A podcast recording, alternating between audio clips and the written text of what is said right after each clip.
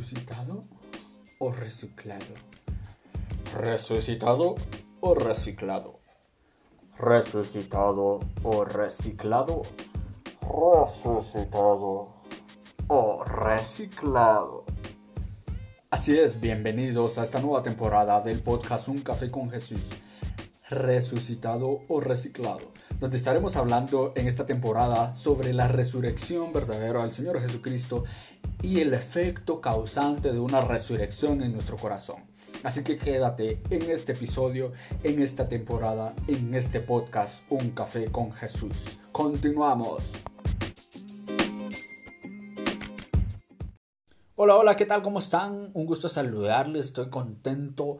Gracias por aceptar de tu parte a ti mismo escuchar este episodio de podcast.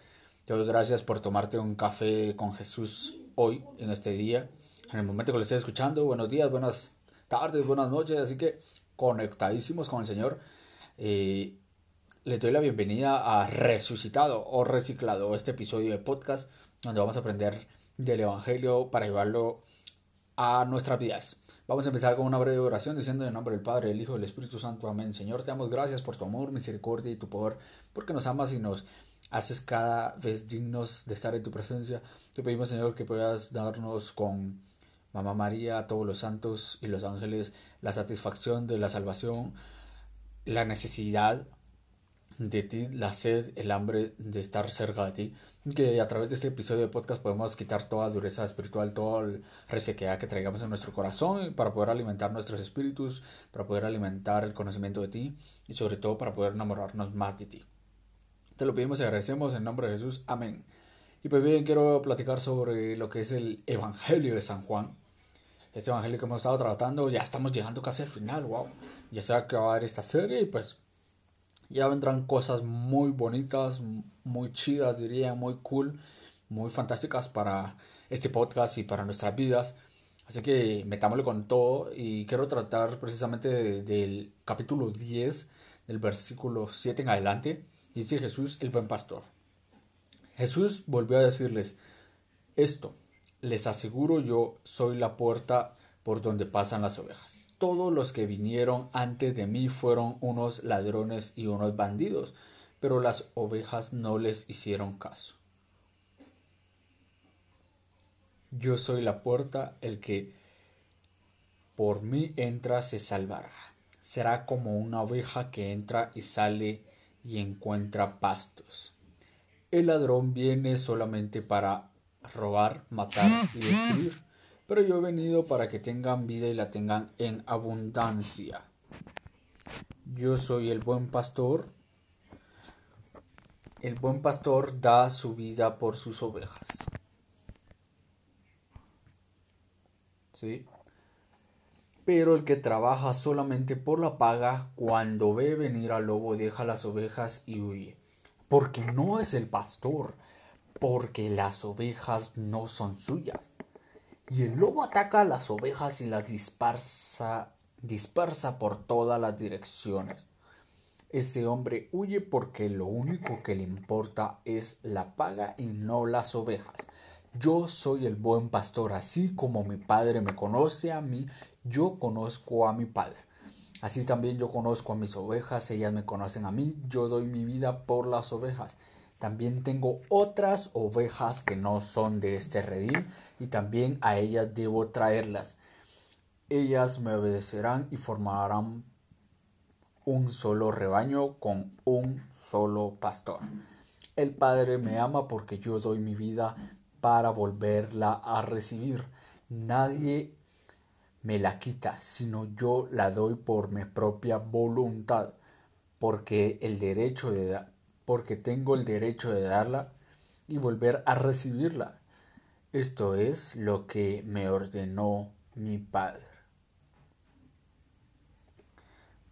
Palabra del Señor. Gloria a ti, Señor Jesús. Creo que esto, tal vez en la lectura, fuimos teniendo esa, esa, ese espacio para poder meditarlo. Y es un gran, es un gran tema, es un gran pasaje que tiene muchísimos aspectos, digamos, lo teológicos, muchísimos aspectos también metafóricos que podemos encontrar en nuestra fe católica y, y dentro del concepto cristiano que tenemos en nuestra vida. Algo que me impresiona muchísimo es de que dice yo soy la puerta por la que pasan las ovejas. Entiéndase. Como dice San Pablo, sin Jesucristo no hay salvación. ¿Sí? Si no declaras a Jesucristo como tu Señor y Salvador, no puedes ser justificado de tus pecados. Y esto es muy, muy claro porque o sea, tiene toda la corcondancia de la vida. Perdón si, a veces no me expreso bien, pero trato de utilizar alguna palabra, pero no me sale, ustedes ya entienden. Y pues precisamente es eso. Y no solo quiero decir, bueno, o sea, como yo pasé por Jesús o porque yo lo declaré Salvador o Señor, pues ahí ya se acabó y, ya me salvé. No, sino que va más allá de una trascendencia, de una experiencia cristiana puramente, donde dice que todos los que vinieron antes de él fueron unos ladrones y bandidos. Y no precisamente se está eh, refiriendo a San Juan Bautista o qué, al profeta Elías, Moisés, el Moisés o otros personajes bíblicos precisamente, en absoluto no, sino que se está refiriendo específicamente a todas las personas que han tratado profanar su nombre, que han tratado de desatribuirle lo que verdaderamente Jesús es. Y dice realmente, el ladrón solamente viene para robar, matar y destruir. Quiero que nos quedemos con esa primera parte, que precisamente hay muchas personas en nuestra vida que cumplen esa función. Quiero tomarlo desde dos aspectos, uno digamos religiosamente y otro como más eh, filosóficamente o experimentalmente de nuestra vida. Y es porque todas, todas las personas hemos visto de que son ladrones de tiempo, son ladrones de ideas, son ladrones de, de pensamientos, son ladrones de proyectos, de muchas cosas. ¿Sí? Y es lo que tenemos que nosotros encontrar del concepto de nuestra vida. Porque muchas veces creo que es algo bastante gracioso y porque todo nos ha pasado y todos hemos pasado por la escuela. Cuando nos robaban nuestra tarea para copiarla, cuando nosotros le contábamos una idea a alguien que no era como que tan buen amigo y si tú tenías que hacer un proyecto de examen, esta persona te lo, te lo arrebataba. Entonces precisamente esa función cumple el ladrón, no precisamente que te va a robar dinero o que te vayan a matar físicamente, pero hay personas que también cumplen esa función de matar tus sueños, de, de sabotearte tus proyectos, tus pensamientos, tus anhelos, tus aspiraciones. Y tal vez esto suena como que un tanto el desarrollo personal, un concepto que en lo personal me gusta mucho, pero es que nosotros podamos identificar hacia dónde vamos, qué es lo que nosotros estamos a quién estamos, digamos, dándole esa cavidad de que sea un ladrón para que nos robe nuestros sueños, nuestros anhelos, nuestros propósitos, nuestras metas, para que nos mate esos anhelos, nuestros sueños y todos los demás y destruya lo que nosotros somos. Porque dentro de la vida cristiana vas a ser saboteado una y otra vez por tus pensamientos, por tus creencias, por lo que tú quieres, por a dónde tú quieres crear. Y yo precisamente en mi Biblia lo tengo bien resaltado porque me gusta precisamente esa parte no la del ladrón, sino lo que viene ahora. Pero yo he venido para que tengan vida y la tengan en abundancia. Una la tengo pintada, digamos así, eh, resaltada con, con naranja y la otra con verde. Porque son dos conceptos bien... Es como que la segunda es muy disruptivo, que viene a romper, que viene a innovar esa idea de que, ok, solo hay personas malas. Pero si tú te pones a pensar de que cuando tú oras, cuando tú le entregas al Señor tu vida, tus proyectos, tus sueños, tus anhelos, tus planes, tus propósitos, tus objetivos, Dios te va a dar esa vida, esa fortaleza, esa fuerza, esos dones, ese, ese dominio que tú necesitas, eh, ese potencial, ese conocimiento, esa sabiduría en abundancia para que tú puedas cumplirlo. ¿Sí? Porque viene a confirmar acá, yo soy el buen pastor. ¿Sí? El buen pastor da su vida por sus ovejas, por las ovejas. O sea, como decía en otro pasaje de, de Mateo, si ustedes que son malos dan cosas buenas a sus hijos, ¿cuánto no dará Dios a ustedes?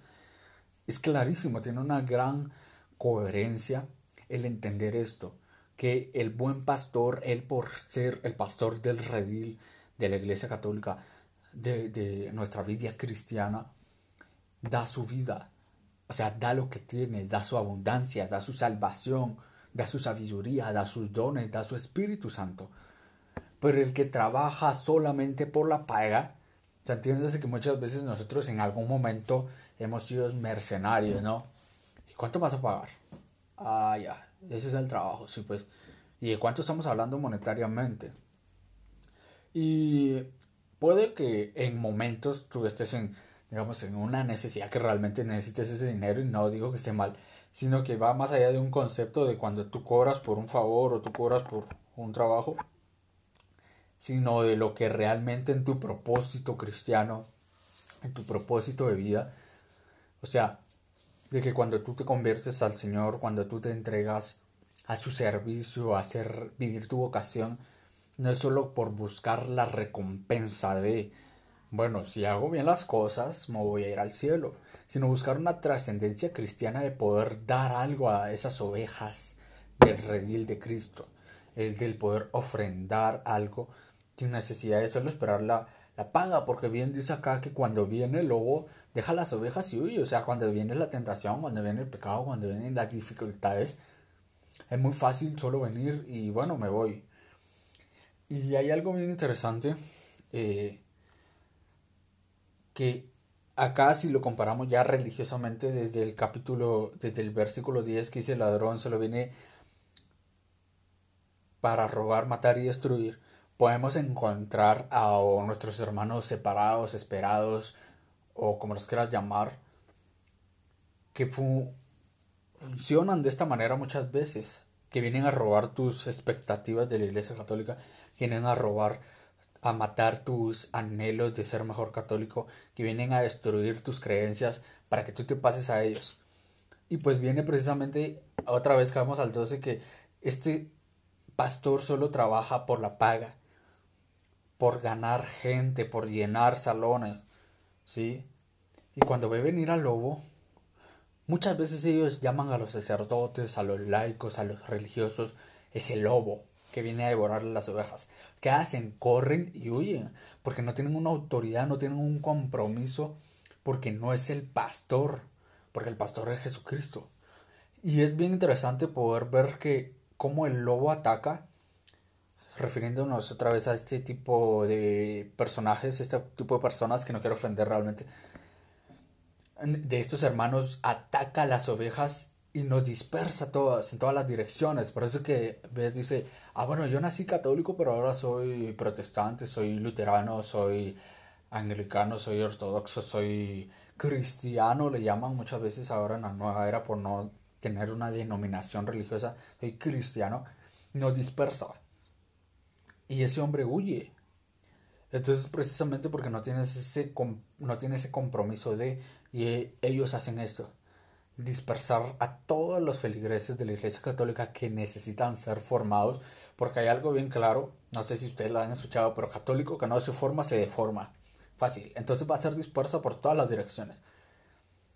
Y ese hombre huye porque no, porque lo único que le interesa es la paga. ¿sí? Es bien claro, y no las ovejas. No le interesa al reino de los cielos, no le interesa a todas esas almas que están en su juego, que están jugando un plan bien importante en la salvación. Ahora, eh, pues vamos al 14-15 que dice, yo soy el buen pastor, así como mi padre me conoce a mí, yo conozco a mi padre. Y órale, o sea, es muy obvio y tú vas a decir, ¿y qué onda con eso? Pues precisamente Quiere decir el Señor que Él conoce las intenciones de, Él conoce los conceptos de, ¿sí? Y porque luego dice así, yo conozco a mis ovejas y ellas me conocen a mí.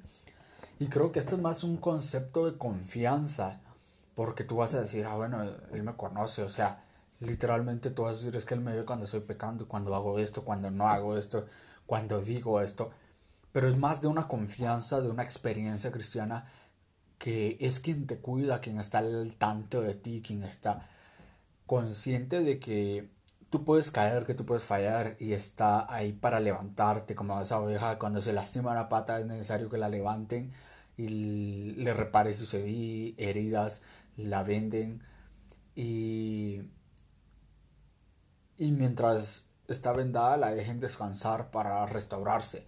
Y es precisamente esa función del buen pastor. Y hay algo bien interesante acá que volvamos a caer al otro concepto. O sea, como le digo, este es, este es un pasaje súper, súper maravilloso. Y que dice, también tengo otras ovejas que no son de este redil, y también de ellas debo traerlas. Ellas me obedecerán y formarán un solo rebaño con un solo pastor. Si tú tienes algún conocido, algún primo, algún hermano que no quiere amar a Cristo en todas sus dimensiones, amar a Cristo con todos sus aspectos, amar a Cristo con su esposa. Ay, Jeff, pero me, me habían dicho que Jesús nunca tuvo esposa. Pues sí la tiene, es la iglesia católica. ¿Sí? La iglesia es la morada de Cristo. Donde mora Cristo. Entonces, también habla precisamente de los hermanos separados, esperados, protestantes, como lo quiera llamar. ok. De que tiene otras ovejas que no son de este redil. ¿Sí? Y que también a ellas debo traerlas. Muchas veces ellos voltean esta cita tratando de decirnos que nosotros no somos de redil y que nos tienen que llevar a donde ellos están.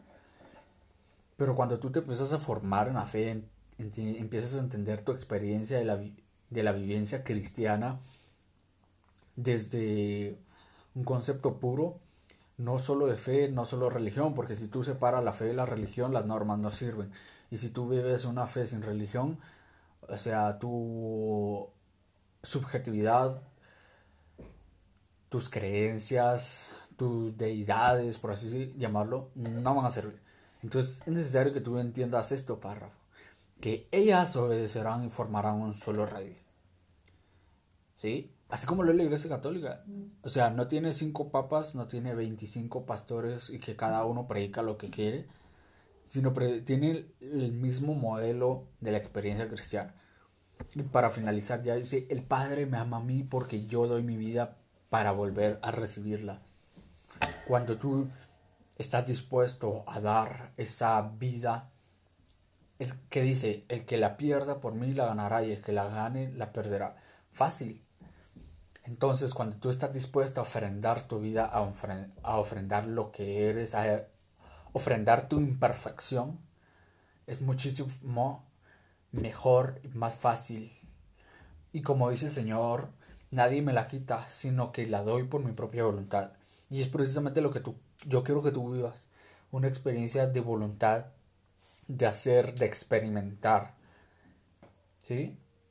Y pues básicamente ese ha sido el episodio de hoy. Ha sido bastante como formativo, digámoslo así, pero muy entretenido si podemos observar todos y como les digo pueden revisar la cita del capítulo 10 de San Juan del versículo 7 al 18. Y básicamente este fue el episodio de hoy. Te agradezco por haberte tomado un café conmigo, con Jesús. Y esto fue un episodio más de Resucitado o Reciclado. Hasta la próxima.